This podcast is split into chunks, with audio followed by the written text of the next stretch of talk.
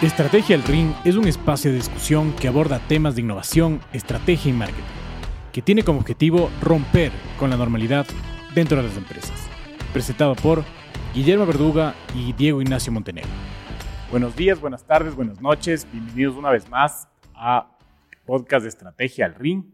Me acompaña, como es usual, Diego Ignacio Montenegro, un gran estratega con quien hemos tenido ya cinco episodios. Algunos rounds, algunos, rounds.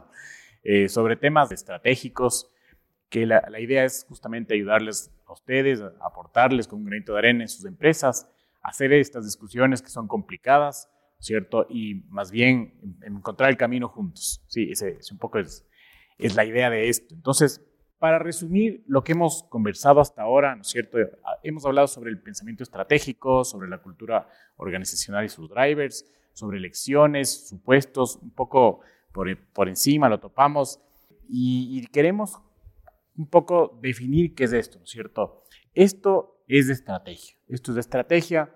Entonces, Brito, ahora sí, te, te doy la, la posta y comencemos con todo este tema estratégico. A ver, hay una, y, y, y, creo que es importante el resumen que acabas de hacer, porque hay, una, hay, hay algo que tenemos que decir necesariamente en este foro, que es que se ha tratado de, no sé cuál ha sido la, la idea de de minimizar lo que es la estrategia, hasta llegar a puntos de una simplificación que puede resultar media absurda. Sí, eh, hay determinadas personas y en determinados foros se escucha que las empresas deben funcionar sin estrategia. Incluso yo he oído esto, ¿no? Y que deben funcionar con objetivos cortos y con, y con planes para atacar ese momento, y un poco son como planes de supervivencia o, o estrategias, entre comillas, de supervivencia. O sea, mucho más enfocados en el día a día. mucho más enfocado en el día a día porque eh, la razón de ser de esto es que te dicen, oye, eh, el, el, contexto cambia, las circunstancias, los hábitos que habíamos hablado cambian tan fuertemente que ¿por qué tengo que yo estar pensando en lo que voy a hacer en el futuro?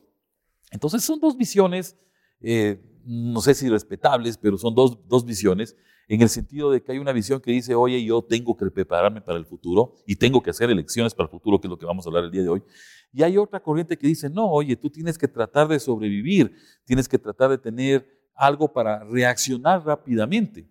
Y lo uno no está desligado de lo otro, porque yo puedo tener una gran estrategia hacia el futuro y haber hecho elecciones, hard choices, muy fuertes hacia el futuro y también ir reaccionando en el corto plazo de acuerdo. O sea, lo que estoy marcando, como habíamos dicho, son esos puntos de partida o esas, eh, e, es, e, esos hitos grandes y yo puedo escoger el camino que, que, yo crea más conveniente e incluso puedo pivotar en determinado momento para poder alcanzar los mismos objetivos que nos hemos planteado.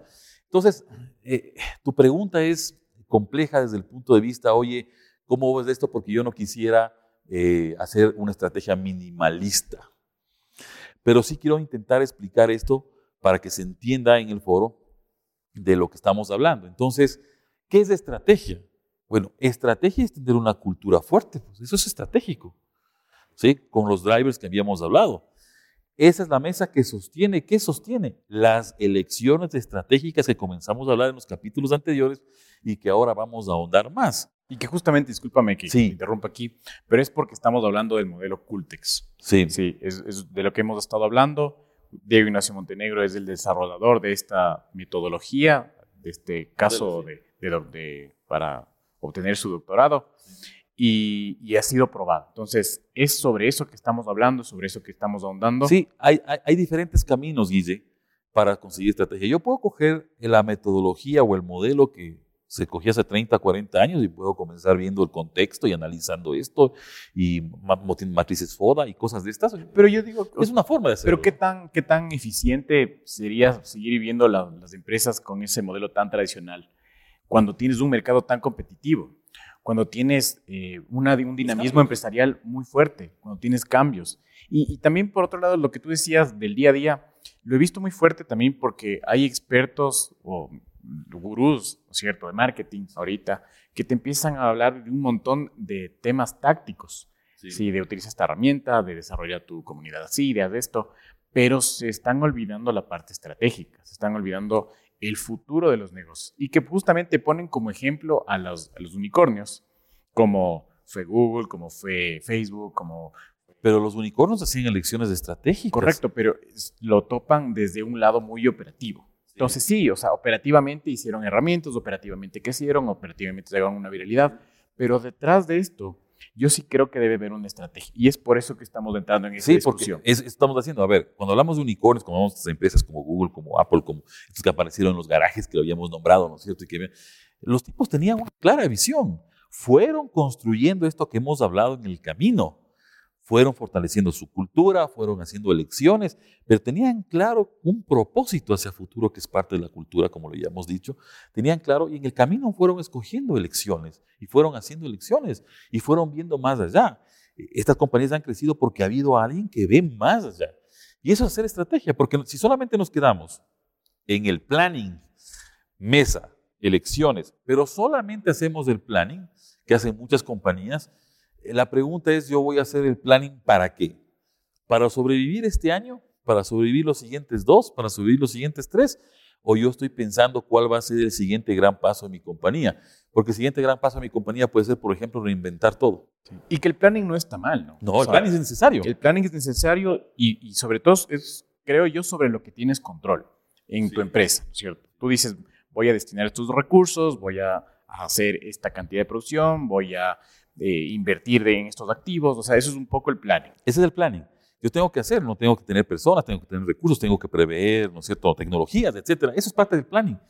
Pero cuando yo hago planning sin tener claro, y esto, esto sí subirse al ring, sin tener claro contra quién estoy peleando, ¿sí? O contra quién podría pelear yo en el futuro, porque ahora a lo mejor hago shampoos, que está, conversábamos en backstage de esto, ¿no es cierto? A lo mejor yo hago shampoos, pero veo que el mundo de los shampoos es un océano rojo donde nadie tiene una clara diferenciación y que somos todos unos Me Too, ¿sí? Hay, hay excepciones, por supuesto, ¿no es cierto?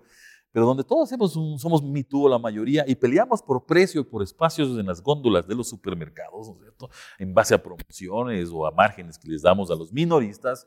Y sobre todo precio, ¿no? Y, precio, por supuesto, con promociones, igual precio. Entonces, eh, si yo estoy en ese mundo y decido haciendo hard choices, grandes elecciones, que voy a pasar del mundo de los shampoos a hacer, qué sé yo, eh, tecnología, digamos que es un cambio absolutamente radical, yo tengo que pensar en mi pensamiento estratégico, tengo que establecer de que a lo mejor eso es el camino porque si no, no tengo subsistencia, no tengo durabilidad en la compañía. Entonces el pensamiento que tenían estas, estos grandes compañías, que no solamente son los Google o los Apple, sino pueden ser cualquier otra startup, pero que están pensando en que permanentemente tiene que buscar el camino, pero con unas elecciones hacia el futuro. Y a lo mejor cada año, cada dos años, cada tres años, yo tengo que ir incorporando nuevas elecciones porque yo estoy viendo, y esta es la palabra clave, la palabra mágica, es más o menos cuando el entrenador en el ring te dice, oye, pega por este lado. Sí. La palabra mágica es oye, ¿qué capacidad tienes de visualizar el futuro? Visualización es la palabra mágica. ¿Qué capacidad tienes de entender en tu propósito hacia dónde puede ir tu compañía? Esa es la diferencia entre compañías vivas y compañías muertas, o entre compañías rápidas y compañías muertas. Que, digamos, los, los, CEOs, los, CEOs los, los directores, de alguna forma tienen ese sentido de la empresa y saben hacia dónde apunta su giro de, de negocio, ¿cierto? Pero yo sí creo que necesitas también ser, empezar a ver a, otros lados. O sea, ser disruptivo al, empezar a ver a tus no clientes, ¿no es cierto? Porque... Esas son elecciones. Esas son elecciones. Porque si es que empiezan a ver justamente en la misma línea, lo, lo que vas a seguir viendo son negocios adicionales o complementarios a lo que ya estás atendiendo. O maquillas, o maquillas el producto. Aquí eh, hoy justamente estaba preparando un caso para una escuela de negocio que lo vamos a ver este fin de semana y hablábamos de la preocupación de un gerente de una compañía que hablaba de que esta compañía necesitaba un cambio radical, un cambio de dirección, una cirugía mayor, decía este. Yo creo que también lo vimos contigo en alguna y este tipo decía, necesitamos una cirugía mayor. Algo así como un cambio de riñón. Ah, más o menos, sí. O sea, esta es una, esta es una cirugía mayor, ¿no? Porque él decía que si seguíamos haciendo las mismas cosas en esta compañía, los resultados iban a ser exactamente iguales. Entonces yo puedo elegir, y volvemos a las elecciones, que las elecciones son unos supuestos. Para todas las personas que nos están mirando en este momento, las elecciones que yo haga del presente hacia el futuro son supuestos, son hipótesis que yo tengo que comprobar, pero son estrategia porque al final estrategia es pensar en el cambio y es pensar en el futuro. Para dar un poco más forma a la pregunta inicial que tuviste tú. Estrategia es pensar en cambio y pensar en futuro. Si yo sigo haciendo lo mismo, por supuesto que estoy trabajando sobre una estrategia que no tiene subsistencia posiblemente porque el mundo ya cambió. Las hipótesis y los supuestos y estas elecciones se comprueban ¿dónde? En el planning. Se comprueban cuando yo ya hago la planificación y saco ejecución, que eso hablaremos en otros capítulos, y saco ejecución mi proyecto para conseguir los resultados que yo quiero. Tendré que medir, tendré que hacer todas estas cosas que ya sabemos para ver si yo estoy consiguiendo que mi supuesto de futuro se vaya haciendo poco a poco, se vaya haciendo eh, paso a paso más que poco a poco, sino paso a paso. Es decir, yo a lo mejor yo tengo un primer tramo que es el primer año, el año 2023, y este es mi plano, mi, mi, tramo operativo, pero que después se va escalando, se va escalando, se va escalando y va a llegar a cumplir el objetivo grande del proyecto estratégico que estamos armando con estas elecciones. Y dentro de estas elecciones, eh, te pregunto, ¿tiene que ser muy disruptivo? ¿Tiene que seguir mi core business? ¿Hacia dónde tienen que apuntar estas, estas decisiones? Lo que yo estoy viendo. Si yo estoy viendo que mi, mi, mercado, por ejemplo, si hablamos del mundo de los textiles, ¿sí? el mundo de los textiles había sido una industria de 500 años, de 600 años, una cosa así, más o menos igual, con más o menos los mismos procesos de la cadena de valor lineal. Es decir, yo conseguía el algodón, ese algodón llegaba en pacas a la empresa, eh, luego pasaba por un proceso de cardado, se hacía hilo, después se hacía tela, después se le ponía color, después se le cortaba, después se producía la prenda. Básicamente los mismos macroprocesos toda la vida. ¿Sí? Y entre 400 y 500 años habían hecho exactamente lo mismo. Eh, sí, ¿dónde estaba el valor agregado? Posiblemente en el diseño de la prenda, ¿no? No es lo mismo una prenda Gucci que una prenda, no sé, de marca genérica. No tengo idea, ¿sí? Pero eh, ahí es donde estaba el valor agregado. Y querías la calidad de los hilos, dependía del proceso, por supuesto, pero era más marketing y era más diseño, digamos. Y que ahora entran tendencias enormes como las de fast fashion, ultra fast fashion. Con Entonces yo no puedo seguir con el mismo proceso. Exacto.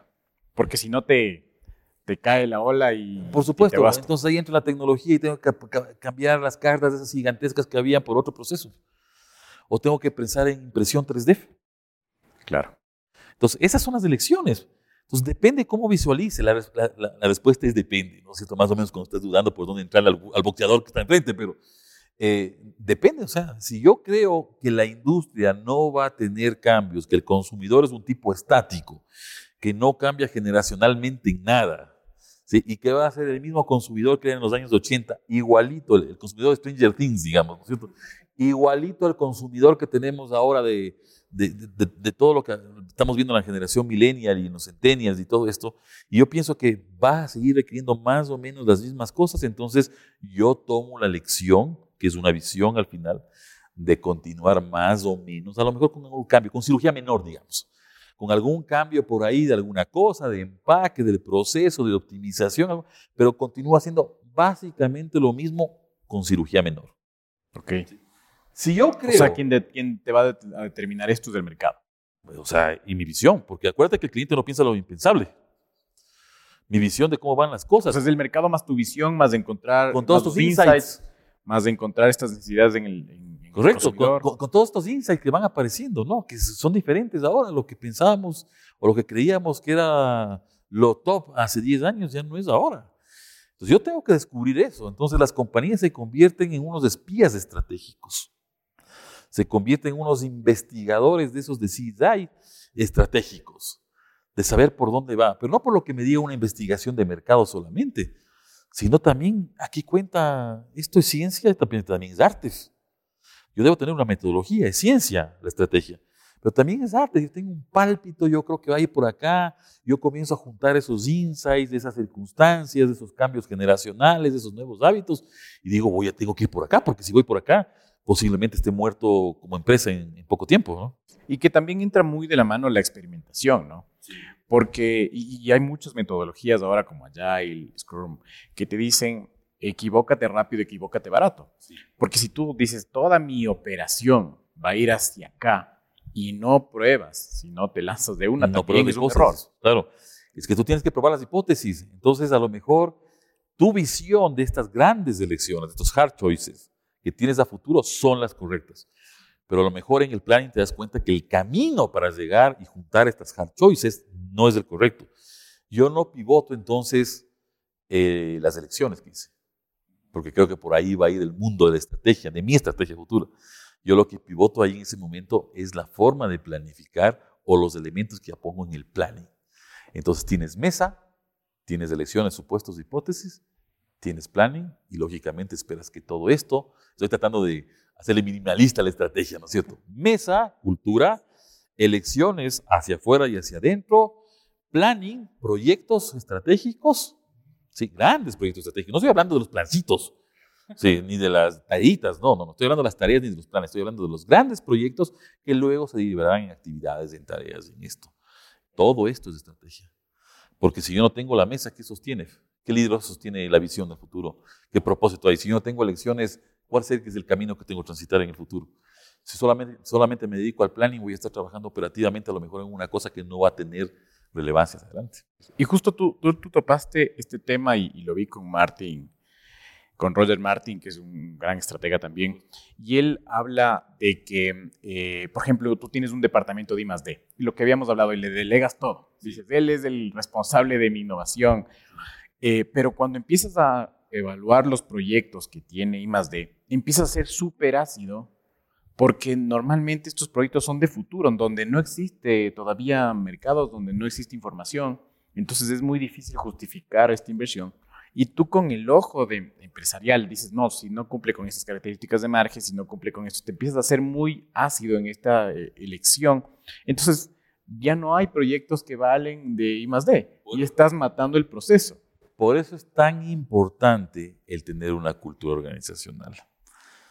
Porque si es que la compañía no tiene claridad de así, cuál es el propósito, por eso es tan importante tener elecciones, porque si la compañía no está clara que va, por ejemplo, en una de sus elecciones a adoptar el aprendizaje automático o la inteligencia artificial para los procesos repetitivos para ahorrar tiempo, si la compañía no está clara que esas elecciones están, entonces, ¿qué es lo que pasa? Tú no tienes claridad en los proyectos que tienes que hacer hacia futuro. Entonces ahí sí le vas a reclamar a investigación y desarrollo, le vas a reclamar al marketing porque no ha hecho, ¿no es cierto?, porque no hace esto. Pero si todo el mundo está alineado a estos conceptos que van conectados, a estas grandes elecciones, todo el mundo sabe que el proyecto posiblemente de implantación de aprendizaje automático en la compañía va a durar tres años o va a durar seis meses. Pero lo que sí es urgente, y aquí hay un sentido de urgencia, es posiblemente que tenemos que buscar a esos no clientes que decías tú. Y eso es clave porque es una elección que si no hacemos eso no tenemos subsistencia en el futuro. Y de estas deben haber muchas. Estas son las elecciones que todavía necesitamos ahondar más para que las personas digan, bueno, ¿cuáles son esas grandes elecciones? Porque yo me imagino que este momento, como nos han escrito, nos están preguntando, oye, ¿cuáles son esas grandes elecciones? Entonces, ahí sí vamos a lo que tú decías al principio. Hay elecciones para ser atractivo para el mercado y hay elecciones que yo tengo que tomar adentro de la compañía para hacer factible esa propuesta de valor para ese mercado. Entonces necesito tener claridad de cuáles son las elecciones que tengo que hacer. Por ejemplo, vamos, vamos ahondando, ¿te parece en esto un poco más? Sí, sí, sí, por favor. Si tú lo ves así, porque esto es importante. Estoy en la capa de las elecciones, supuestos o hipótesis que voy a tomar del presente al futuro, porque las del, presente hacia el pasado ya las sé. Ya eso es cacho viejo. Cacho viejo, y hay, y hay alguien puede decir, oye, eh, pero esto no ha funcionado. Bueno, quédate con ese modelo y se acabó. Si tú me dices que tu mercado es el mismo, si me dices que tu propuesta de valor es la misma, si me dices que la forma de, acercarte a los clientes es la misma, entonces quédate con esa, pues. La pregunta es hasta cuándo va a ser la misma. O sea, la sostenibilidad. La durabilidad. La durabilidad. Eh, hay, hay, hay, una confusión entre dos términos, yo lo veo de manera diferente. Hacer una empresa sostenible es, por ejemplo, que sea sostenible frente al medio ambiente. Yo prefiero hablar de la palabra durabilidad que estas elecciones te hagan durable, que te hagan eterno, así como el propósito, que habíamos hablado que el propósito es infinito, que te hagan eterno. Entonces, vamos hacia, hacia afuera, ¿sí? Hacia cómo me hago atractivo, qué elecciones, supuestos, hipótesis yo debo tomar para hacerme atractivo. Entonces, partimos siempre de la propuesta de valor y un mercado, son personas. Propuesta de valor cliente-consumidor, que son personas. Acuérdense que las personas no solamente quieren cosas o productos, también sienten y también creen en algo. Así es. Entonces, ahora hablamos del customer experience, ¿no es cierto? Y decimos, bueno, las emociones, y a veces critico ese, ese tipo de cosas porque digo, no solamente son las emociones, también el producto tiene que funcionar, que ser útil, o el servicio, pero también debe estar alineado a mis creencias. Y las creencias, por ejemplo, de que un producto no sea testeado en animales es una creencia muy potente para los consumidores actuales. Eso es Que no sostenibilidad. dañen el ambiente. Eso es sostenibilidad. Perfecto. No, y, y súper interesante esto. También porque creo que es, creo que es, como tú dices, es crucial entender bien estas elecciones, entender bien. Pero si, si, si tú me, me vas a decir si, me equivoco, pero yo creo que mucho de la guerra está en el producto, ¿cierto? O sea, está ahí. La esclavitud en la, del producto. la front line. La esclavitud del producto. Todavía está, digamos, pero el producto hacia el cliente. Sí, Sí es de entender al cliente, pero es, es como que la línea, la línea al frente. Y, y justamente lo, lo menciona esto eh, Roger Martin, y él dice, cuando tú empiezas a, a cargar, eh, por ejemplo, temas eh, de jefaturas o temas operativos encima, lo que tienes que agregar valor neto al, al producto. Si no, simplemente lo que estás haciendo es encareciendo el producto. correcto. Eh, por ejemplo, ¿no es cierto? Dices, mira, tienes una jefatura de marca de esto. ¿Para qué le va a aportar? Para gestionar bien la relación con los canales. Tienes arriba una jefatura de categoría. ¿En qué le va a aportar? Porque va a utilizar, el, digamos, la economía de escalas de publicidad, ¿no es cierto? De I más D para el desarrollo de productos. Entonces, este concepto me parece muy, muy potente porque de verdad es darle valor neto a los productos. Absolutamente. Y, y eso me, me parece que también entra mu- muy, de la mano con lo que tú dices, con esto de las elecciones, ¿no es cierto? ¿Cómo se hacen las elecciones? Eh, ¿Hacia dónde voy a apuntar? Esta estrategia hoy funciona así, de esta forma, y, y estoy ganando. Sí, pero ¿cuánto tiempo voy a eh, conservarlo, ¿no es cierto? ¿Cuál fue la palabra? No fue sostenerlo. eh, Durabilidad. ¿Cuánto tiempo va a durar? Durar. Exactamente. Y, y- y es justamente, creo que por eso tienes que empezar a experimentar, ¿no es cierto?, con otros segmentos, con otros productos. Correcto. eh, en función de Las- esas son elecciones. Son las elecciones que tú quieras. Pongamos un ejemplo. Vamos a hablar de un jabón de barra. ¿Sí? Esto es un ejemplo real. Vamos a hablar de un jabón de barra que lo que hace dentro del punto de vista de la utilidad es tener ciertos ingredientes, ¿sí? Glicerina, no sé, este tipo de cosas. Yo trabajé, de hecho, en, jabones y sí. Mejor todavía. es base de jabón con, con aditivos. Sí, con aditivos. Eso lo tiene todos los jabones. Así es. La utilidad es eh, que te limpie el cuerpo, ¿no es cierto? Sí, te ayuda a que Sí. el agua limpie, de hecho. con, con- mezclado con agua, ¿no es cierto? Te ayuda a limpiar el cuerpo para que estés limpio. Esa es la utilidad, eso lo pueden tener millones de productos similares en el mundo. Pero yo conocí un producto cuya, jabón, volvamos a enfocarnos en el jabón, cuya propuesta de valor era aliviar la conciencia. Tú vas a decir, bueno, puta, no, la propuesta de valor debe ser Sí. rapidez de lavado, productividad, que te veas más limpio, ¿no es cierto? Claro, que huelas mejor, ¿no es cierto? Que te veas más es performance. Eso debería Sí. ser. No. Estos tipos decían, yo alivio tu conciencia. Elección. Propuesta de valor, aliviar la conciencia, elección. Supuesto, hipótesis. ¿Sí? ¿A qué mercado? A un mercado que valora no tanto las utilidades, el jabón tiene que limpiar y tiene que lavarte, ¿no es cierto? Pero valora más la emoción de entender que está cuidando el medio ambiente, porque yo te voy a aliviar la conciencia. Este es un producto que alivia tu conciencia frente a esta tribu, otra elección que es el medio ambiente, que quiere cuidar el medio ambiente y que quiere cuidar los animales. Entonces, ¿qué dice este, este jabón? Elecciones. Mm, ok, Esta ya- ya elección de propuesta de va. valor, aliviar la conciencia, tribu que se mueve más por sus creencias y sus emociones. ¿Estamos claros? Claro. Porque a lo mejor en un jabón tradicional, yo voy al segmento y digo, es un producto masivo que está colocado en la percha al lado de 50 más. Hacemos básicamente lo mismo y se le brilla mejor el, empaque, a lo mejor el consumidor escoge, o por precio, como dijiste tú. No, esta tribu dice, no, yo voy a escoger este jabón porque alivia mi conciencia. ¿Y cómo alivia mi conciencia? Eso lo vamos a explicar en el siguiente capítulo, pero me adelanto un poco. ¿Cómo alivia mi conciencia? Porque tiene el, el sello de la rana verde, el sello de la hoja amarilla, el sello, sello, sello, sello que dice, protege el medio ambiente, no contamina. Es biodegradable. Es biodegradable, no afecta a los animales, no es probado en animales. ¿Sí? Buenísimo. Entonces aquí tienes una tribu que valora esto, que cada vez va creciendo más. Y este es jabón que igual te limpia, pero te dice, oye, yo alivio tu conciencia porque protejo el medio ambiente, porque protejo a los animales, porque protejo la biodiversidad, etc. Pero, pero es, es de verdad, porque ahorita que mencionas este tipo de jabones me acordé y es mucho de nuestra cultura latinoamericana, ¿no es cierto? Cuando vas donde estas señoras que te hacen la limpia, ahí también te venden estos jabones de rosas, jabones... Correcto. eh, y, y Y, tú la compras por la propuesta- creencia. Claro, y la propuesta de ellos es, mira, te limpia la, te limpia el aura, te, Sí, sí. te Pero, ayuda... pero- pero es porque te emocionas, o sea, porque dice, me va a limpiar el aura. No es porque te va a limpiar el cuerpo. Entonces aquí tenemos dos grandes elecciones.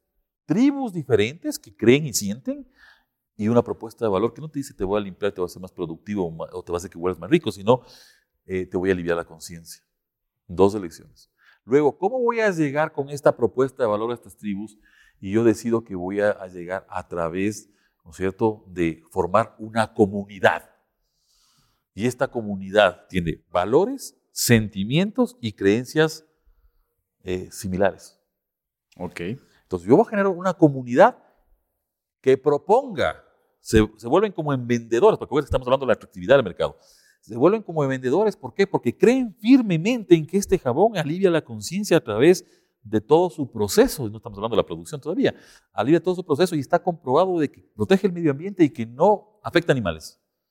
Entonces yo genero la comunidad de los protectores eh, de animales y de medio ambiente, pero que también, ¿no es cierto?, se, se bañan frecuentemente. Pero eso es lo secundario. ¿Sí? Claro, Y- si eso además huele rico, Otra ya lección, tienes- tienes comunidad. más valores. Seguimos en la sesión. Esto es muy estratégico. Y luego yo digo que para evitar, ¿no es cierto?, eh, eh, solamente vender en una tienda, porque a lo mejor tiene una propuesta diferente, yo decido poner tiendas propias, no cualquier supermercado, no para estar al lado de cualquier jabón. Tiendas propias que van a vender este tipo de productos, porque puede haber un jabón, pero puede haber una línea de jabones, de shampoos, de lo que sea, complementaria. Es otra lección también el, el El- canal. Yo el- elijo tener tiendas propias porque creo que así puedo llegar mejor a la comunidad. Fíjate cómo se van conectando estas cosas.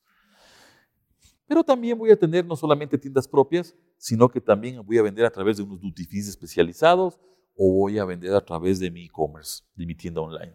Pero la tienda online es mía, administrada porque yo no puedo perder el contacto y la cercanía con esta comunidad. Fíjate, este conjunto, aliviar la conciencia, tribu que siente y cree, comunidad que impulsa el producto, tiendas propias, tiendas especializadas, canal online, lo conecto y tengo un proyecto que se puede llamar expansión o lanzamiento de nuevo producto. Buenísimo. Buenísimo, Sí. buenísimo. Y si todo sale bien, porque todavía no hablamos de la parte de adentro, que creo que la dejaremos ya para otro capítulo, Y- porque y tú eres que- el que marcas el tiempo aquí, ¿no es Sí. cierto?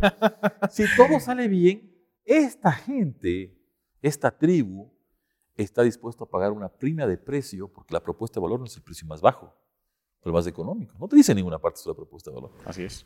Pero como siente que está protegiendo el medio ambiente, cuidando los animales, está, con- está conforme, se siente feliz con la comunidad que ha formado, sabe dónde comprar el producto a través del canal adecuado, te deja su ingreso a través de la compra del producto. Sea, tiene una, una disposición a pagar A el comprar. producto. Y tú le podrás hacer también venta cruzada, ¿no es cierto? También una forma de acercarse al cliente, eh, upselling, cross-selling, reselling, podrás hacerle todo esto, ¿no es cierto? Y te podrá dejar tus datos y esos datos tú los puedes monetizar de alguna manera, te dejará tu información para producir nuevos productos, para hacer nuevas cosas, para dar nuevos servicios, porque a lo mejor yo solamente, no solamente vendo el jabón, el shampoo o la línea del pelo en estas mismas condiciones, aliviarte la conciencia, sino que yo a lo mejor decido darte, por ejemplo, asesoramiento eh, en, cómo, en cómo hacer una mejor limpieza, ¿no es cierto? Cómo hacerte una mejor limpieza sin, sin, por ejemplo, usar mucha agua.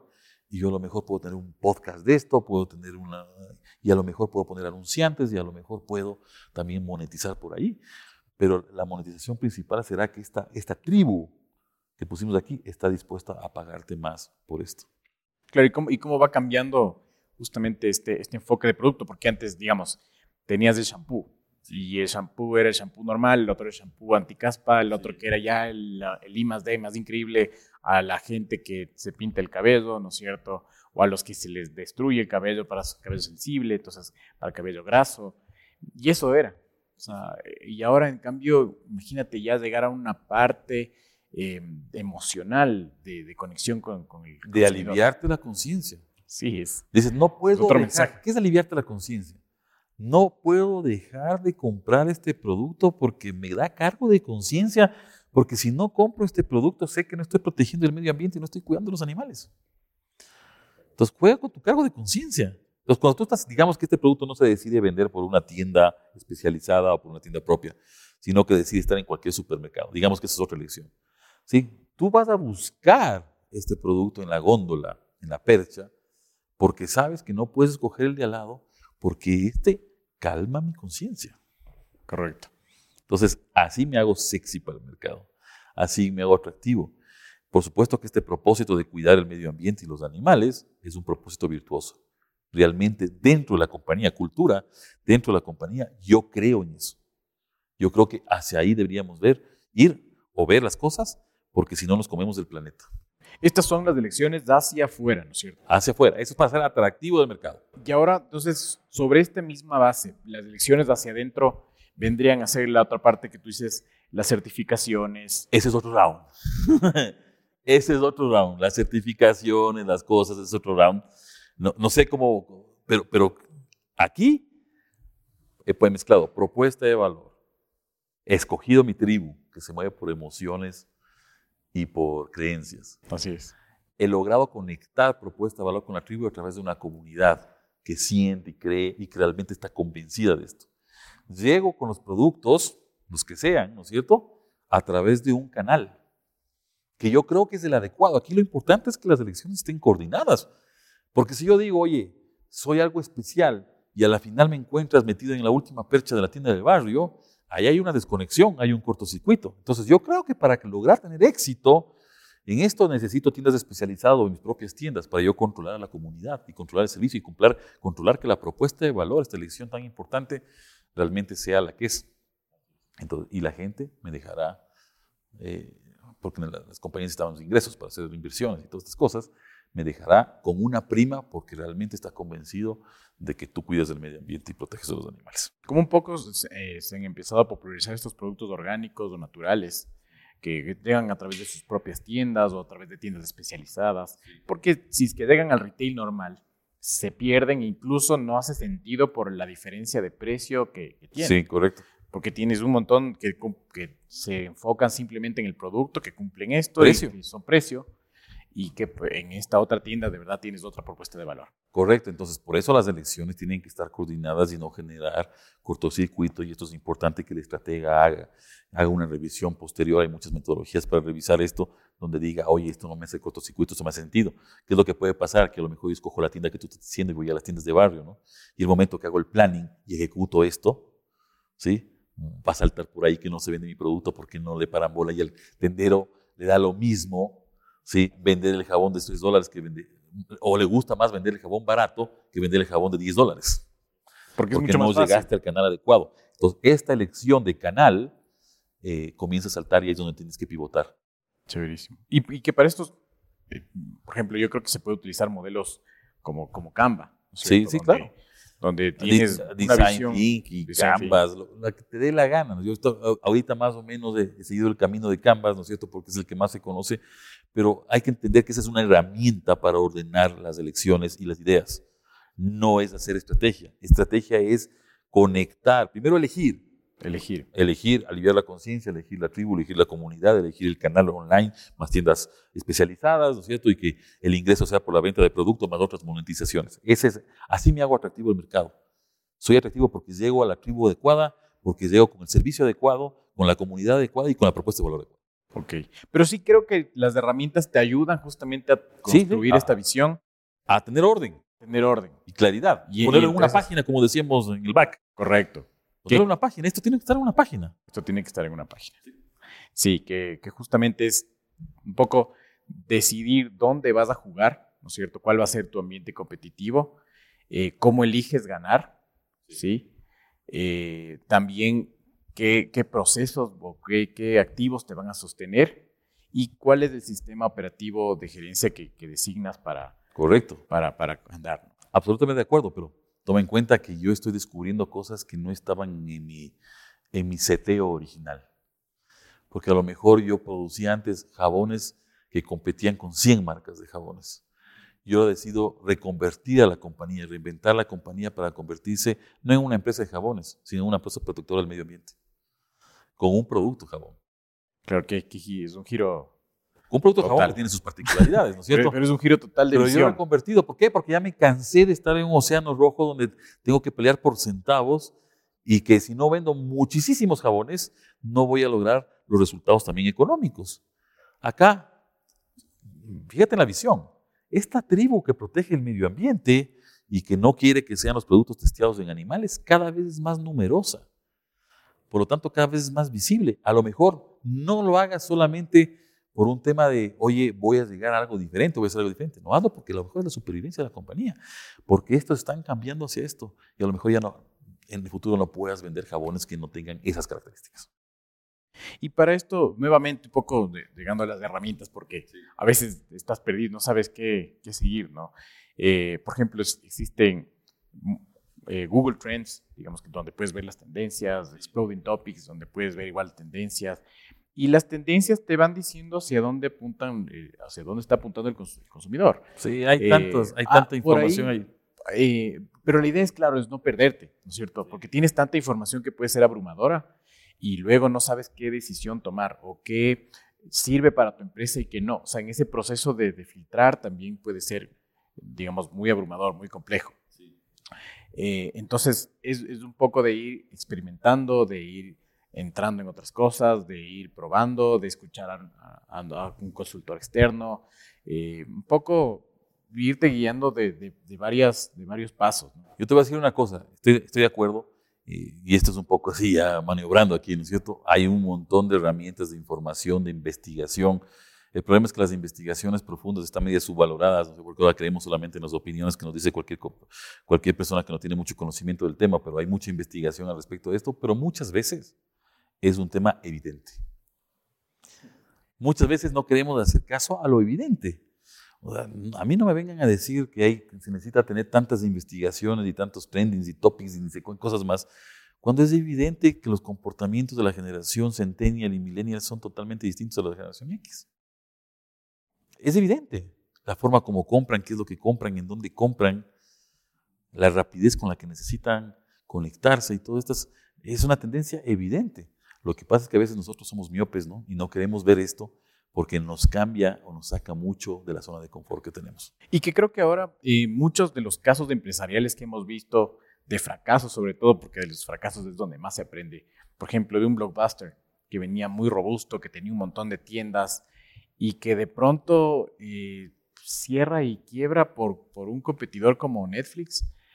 Eh, y, ellos eran los encargados de ver esto. Claro, y no lo vieron. Y que llegó Netflix y le golpeó la puerta y le dijo, mira, déjame ser tu canal digital. Y que tuvieron el chance, pero simplemente no lo vieron. cerraron, no lo vieron. No lo vieron porque decían que su modelo de VHS, ¿no es cierto?, en tiendas y con dejada del cassette en el buzón y con multas altísimas iba a funcionar toda la vida. Y, y máximo yo me acuerdo, y yo también vi Blockbuster, me acuerdo que empezaron a pasarse el CD, pero ya fue muy tarde. O sea, ya el, cambio fue eh, Es que hay un elemento que lo toparemos posiblemente cuando hablemos del planning que se llama velocidad.